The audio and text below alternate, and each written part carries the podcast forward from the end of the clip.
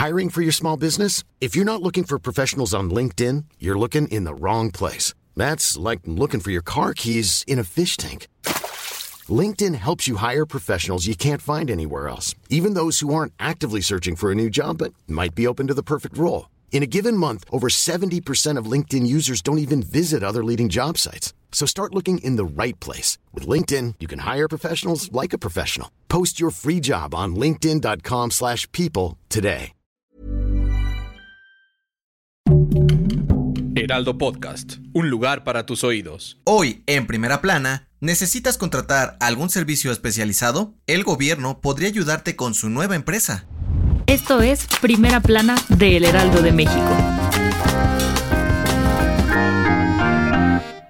El gobierno de la 4T registró su propia empresa de servicios especializados de subcontratación o outsourcing, llamada Fonatur Infraestructura para ofrecer trabajos tanto para obras públicas como privadas. Cabe recordar que en abril del 2021, el presidente Andrés Manuel López Obrador dio a conocer que la subcontratación de personal quedaba prohibida y las empresas tendrían que regularizar la situación de sus empleados. Sin embargo, las compañías que ofrecen servicios especializados tenían que registrarse ante la Secretaría del Trabajo para comprobar que la subcontratación estaba justificada. La nueva empresa de la 4T fue registrada ante el padrón de contratistas de servicios especializados u obras especializadas en la alcaldía Álvaro Obregón en la Ciudad de México y ya tiene todos los permisos para operar. Fonatur Infraestructura presentará servicios de consultoría, asistencia técnica o administrativa, además de otros como construcción, mantenimiento y vigilancia para oficinas y obras públicas o privadas. El gobierno, al igual que el sector privado, tiene este año para dejar de subcontratar a personal, pero al estar registrada como prestadora de servicios especializados, podrá seguir trabajando conforme a la ley. Con información de Misael Zavala.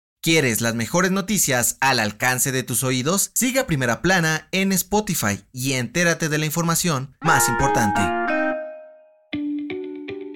Ante el aumento de contagios por COVID-19 en la Ciudad de México, el gobierno capitalino activó 8 módulos de pruebas rápidas en centros comerciales, pero no han sido suficientes, pues se han saturado. Los módulos se instalaron en las plazas Centralia, Pabellón Universidad, Centro Comercial Santa Fe, Parque Las Antenas, Parque Vía Vallejo, Centro Comercial Perisur, Chedragui Aragón y Forum Buenavista. Sin embargo, decenas de personas denunciaron que el número de pruebas es limitado en cada uno de ellos. Este martes, en Forum Buenavista llegaron poco más de 200 personas, pero solo contaban con 30 pruebas, lo que provocó la molestia de la gente que dijo haber perdido su tiempo, ya que algunos incluso llegaron desde las 8 de la mañana.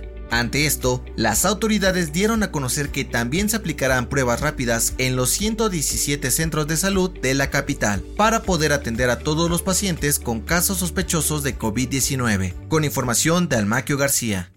De acuerdo con la Comisión Reguladora de Energía, entre 2018 y la primera semana de este año, el precio del gas LP ha aumentado 17% a pesar del control que se implementó durante esta administración. Según los datos de la dependencia, hoy en día llenar un tanque de 30 kilos cuesta 642 pesos en promedio, mientras que en 2018 las personas tenían que gastar 546 pesos para hacerlo. Los expertos de la consultoría Energy explicaron que el alza del combustible se debe principalmente al incremento en el precio del gas a nivel mundial y que la demanda en estas fechas es más alta que la oferta de este servicio. También aseguraron que este problema no se resolverá pronto y provocará que el precio del gas LP siga subiendo a lo largo del año. Con información de Adrián Arias.